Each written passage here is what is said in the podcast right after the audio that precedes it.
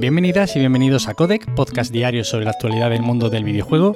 Yo soy Nacho Cerrato y la idea aquí es comentar brevemente lo que se cuece a diario en la industria del videojuego en capítulos muy cortitos. Así que si quieres estar al tanto y tienes poco tiempo, te invito a que te quedes por aquí. Hoy tenemos que empezar hablando de la gigantesca Take-Two Interactive, que ha comprado Zynga, el estudio responsable de Farmville. Con esta adquisición, que se habla que está valorada en aproximadamente unos nada, 12.700 millones de dólares, Take-Two se consolida así como uno de los publishers de juegos para móviles más importantes de toda la industria.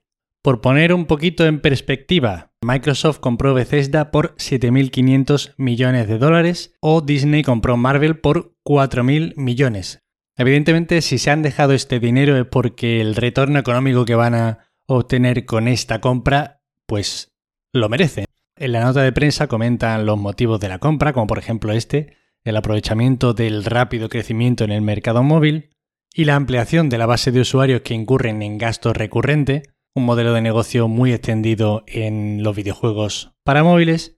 Y os podéis imaginar, para los inversores de Take-Two, lo bien que suena esta fuente de ingresos tan constante y tan atractiva que además de alguna forma reduce el riesgo en otras inversiones. Además de eso, pues os podéis imaginar que Zynga tiene una base de usuarios descomunal y por si hay alguien que no la ubica mucho, Zynga fue una de estas compañías que lo petó exageradamente con los juegos para Facebook, que de hecho creció bastante a la vez que la plataforma gracias precisamente al Farmville.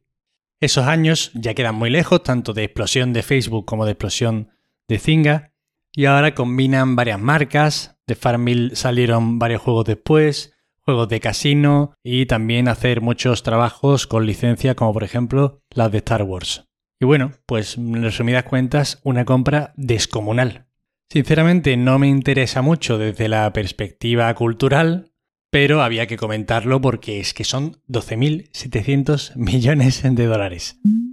Aparecen listados los logros de GoldenEye para Xbox, el mítico, mitiquísimo título de Rare, que ya tiene casi 25 años y que nunca se estrenó en ninguna otra plataforma, parece que podría llegar más pronto que tarde a la consola de Microsoft. Hace poco comentaba en el podcast, creo que a mí me gustaba de pequeño lo de buscar en internet los juegos que tenían muchos dieces, como los mejores juegos de la historia y cosas así. Pues GoldenEye era uno de estos. Yo no lo jugué nunca y eso que tuve una Nintendo pero yo no jugué a esta adaptación de la película de Pierce Brosnan que tan tan tan bien salió. En cualquier caso es una de las obras maestras de Rare y aunque no creo que signifique de ninguna forma que va a salir un remake ni ninguna de esas cosas, entiendo además que debe ser complejo el tema de las licencias con la distribuidora cinematográfica que llevara en su momento la película esta. No sé ahora mismo cómo funciona este tipo de derechos o concesiones, pero en cualquier caso es un juego interesante que yo creo que si me sacan en el Game Pass, lo voy a probar ya por fin tras 25 años. Y seguimos hablando de Microsoft y es que las ventas de Xbox Series en Japón han superado en tan solo un año las ventas totales de Xbox One.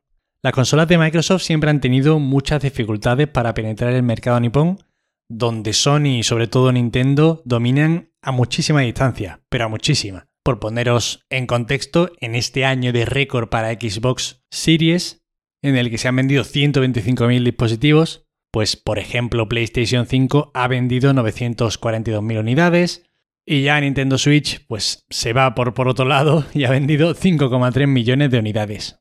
En cualquier caso es una muy buena noticia porque bueno, está claro que algo están haciendo bien en Microsoft y sumado a la mayor disponibilidad de Series S están logrando convertir Japón en su mercado de mayor crecimiento.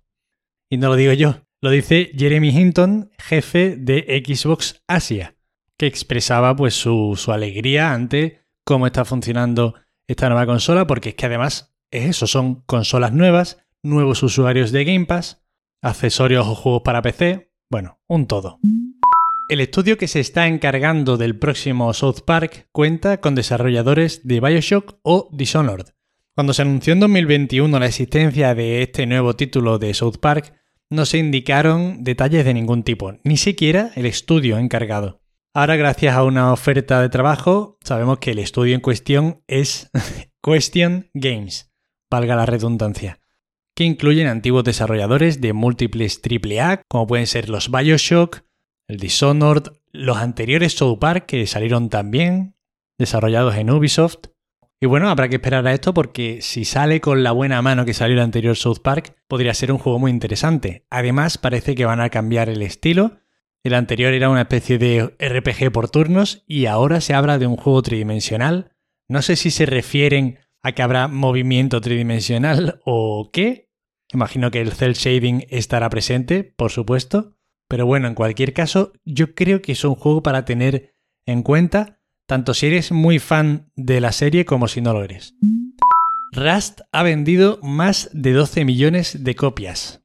El MMO de supervivencia ha sido tocado por la varita mágica de la difusión y es que ha tenido la enorme suerte de ser el juego en el que los streamers españoles están reuniéndose para jugar entre ellos. Yo me imagino la cara que se te tiene que poner cuando eres un desarrollador y te salen los Ibai, el Rubius y toda esta gente anunciando que van a hacer un servidor en el que van a jugar 50 de los mayores streamers de España y que va a tener una visibilidad pues de millones de espectadores, pero debe de ser un sentimiento de alegría. Aún así, la otra cara de la moneda ante este tipo de circunstancias es que a mí me da la sensación de que muchos juegos pierden el foco y tratan de hacer algo pensando en que se streamee. Pero bueno, en realidad no tiene nada de malo, simplemente pues otro estilo de juego, otro tipo de juego. Y estas son todas las noticias de hoy, espero que os hayan resultado entretenidas. Ya sabéis que para cualquier queja, sugerencia o comentario me tenéis en arroba Nacho Cerrato en Twitter. Os agradezco muchísimo, de verdad, de corazón, que estéis ahí al otro lado escuchándome. Muchísimas gracias y nos vemos como siempre mañana. Hasta luego.